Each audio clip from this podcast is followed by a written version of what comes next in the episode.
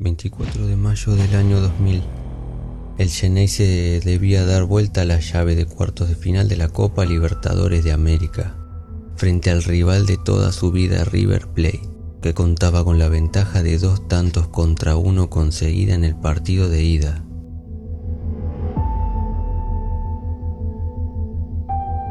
Silbato colgando del cuello, cabellera bien peinada,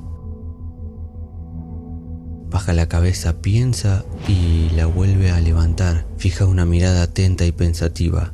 Carlos Bianchi caminaba por el césped de Casa Amarilla y observaba trotar con alguna dificultad al delantero que convirtió 20 goles en el torneo Apertura de 1998. El DT se trae algo entre manos. 24 horas antes del regreso si ellos ponen a, Palermo en el banco, yo lo pongo a Enzo, así que no hay problema. A Palermo en el banco y yo lo pongo a Enzo, así que no hay problema.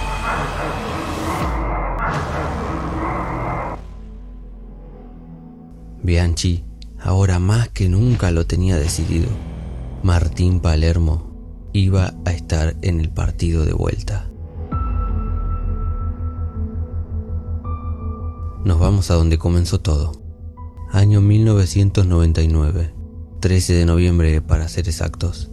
Boca enfrenta a Colón de Santa Fe en el Cementerio de los Elefantes, por el torneo Apertura de dicho año.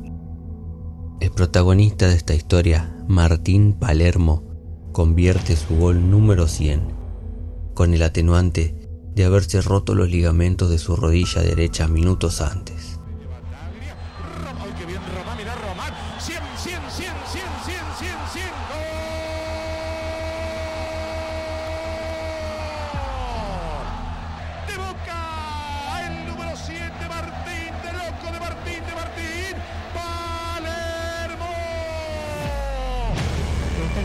Oficial del Club de Cayuno con respecto a la lesión de Martín Palermo. Tiene un desgarro del ligamento cruzado anterior en su rodilla derecha. Va a tener que sufrir una cirugía y que le va a llevar unos cuantos meses de rehabilitación, entre 6 y 9 meses aproximadamente. Así lo confirmaba el doctor Liotta, jefe del departamento médico de Boca, y comenzaba el largo proceso de rehabilitación.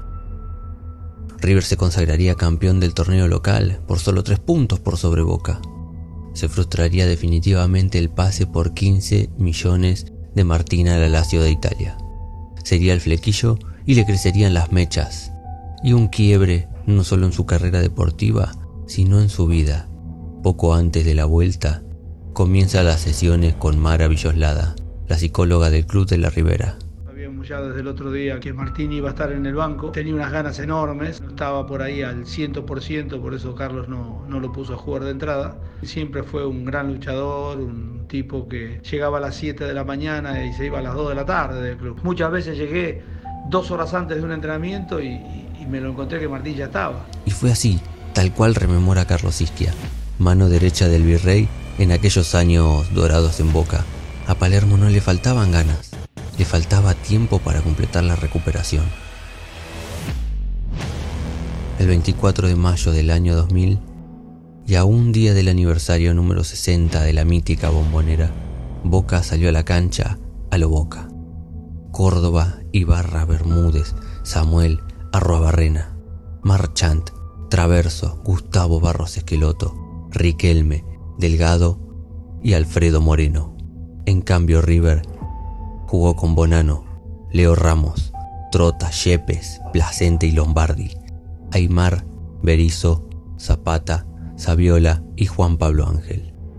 Gallego cerró el fondo con una línea de cinco y en el medio un central natural como volante de recuperación. La idea era clara, jugar a mantener el resultado y aprovechar el nerviosismo de Boca. Se van los primeros 45 minutos y en el banco del millonario se frotan las manos. A Gallego se le dibuja una sonrisa empapada de vanidad. Arranca el complemento y Boca va ganando terreno. Al muro construido por Américo Gallego se le empezaban a caer los ladrillos. Bonano, que no había fallado en 59 minutos del partido, salió a cortar mal el centro de Román y Delgado, con suspenso, empató la serie Bianchi gira hacia su derecha y llama a un suplente. Palermo gira también y se quiere tirar de cabeza. El que va a entrar es Sebastián Bataglia. Pero pasan tres minutos y ni la bombonera ni Bianchi puede esperar más.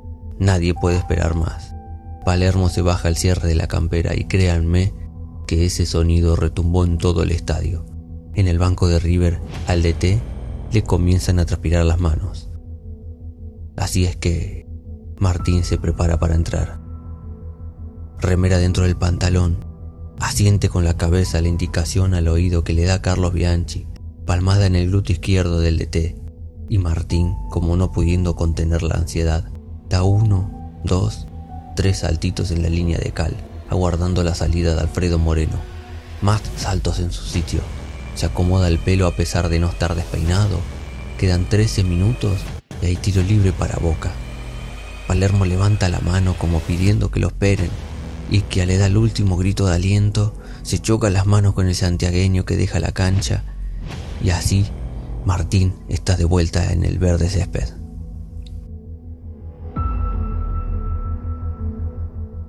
Que, entró Martín fue una de las pocas veces o la, vez que vi a la, la, bombonera eh, explotar de esa manera. Hay un momento puntual que entra Martín y hay una, un córner a favor de Boca y, se dio como otro córner más y la bombonera se venía abajo, se venía abajo literalmente. Nicolás Burdizo lo recuerda como si fuera hoy. Hasta ahora y faltando 13 minutos en el encuentro, se encamina a los penales. Palermo entra y se para donde siempre, allá en el segundo palo. Yepe lo mira de cerca con ojos atónitos y ensaya un abrazo como marcándole el espacio. Acaricia a Román y la pelota se va al córner. Martín ahora va hacia su derecha, al trote lento y mirándose las piernas como tratando de sincronizar al cuerpo con la mente. El tolo gallego saca a Aymar de buen pie y el que entra es Gabriel Pereira de buen juego aéreo. Acto siguiente, una serie de tres corners que Riquelme los lanza muy cerrados y en los que Yepes lo tomó de la camiseta cuantas veces pudo al número 9. Pasan escasos minutos y de arrebato un joven león se mete entre la nerviosa defensa millonaria. Trota, lo barre a Bataglia y hay penal para Boca, que Riquelme lo factura a los 40 minutos del segundo tiempo. Ahora Boca es semifinalista y Gallego mira al banco y no está el Enzo. Ahora River está en serios problemas. A esta altura la turbación de la defensa millonaria era inaudita. Baibarra lanzado como flecha y Lombardi a destiempo ofuscado se gana la segunda amarilla y el desconcierto era tal que el rubio número 4 se acomoda de central nuevamente como para seguir jugando ignorando que ya había recibido el cartón amarillo en el primer tiempo. Ahora este resultado adverso y en desventaja numérica a River no le puede resultar peor. El partido va llegando al ocaso y llega la magia y el caño de Riquelme a Yepes.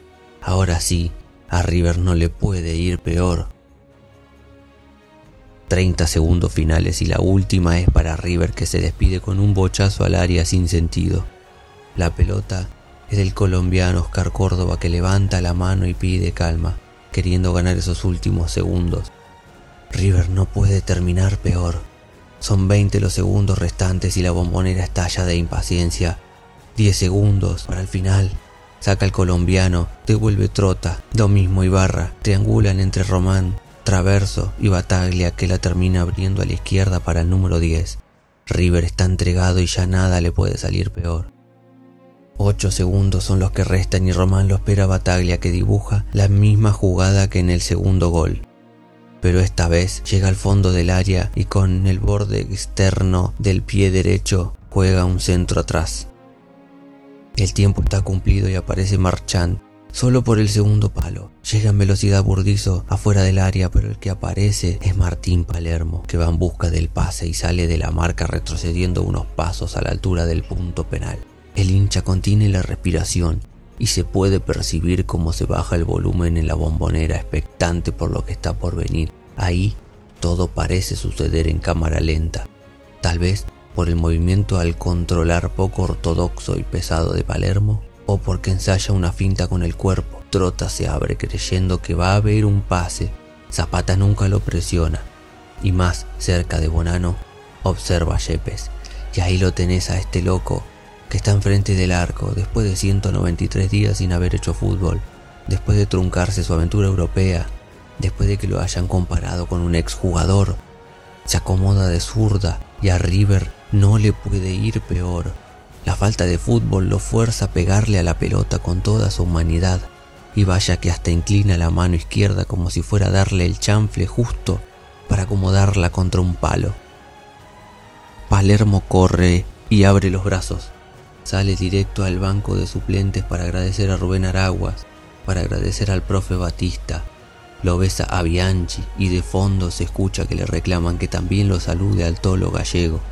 Los periodistas se abalanzan sobre él como moscas a la miel y de todo ese tumulto vuelve a salir Martín a cámara, esta vez para abrir sus brazos mirando al cielo pidiendo una explicación a un ser supremo, porque ningún terrenal supo en ese momento, ni hoy 20 años más tarde, explicar lo que sucedió aquella noche del 24 de mayo del año 2000, el día que Palermo se volvió loco.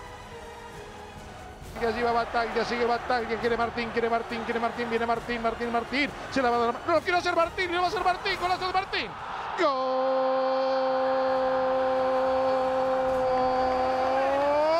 de Boca y a otra cosa. Hizo la vuelta Martín, Martín, Martín, Martín, Martín, Palermo. Boca 4, River 2. Boca semifinalista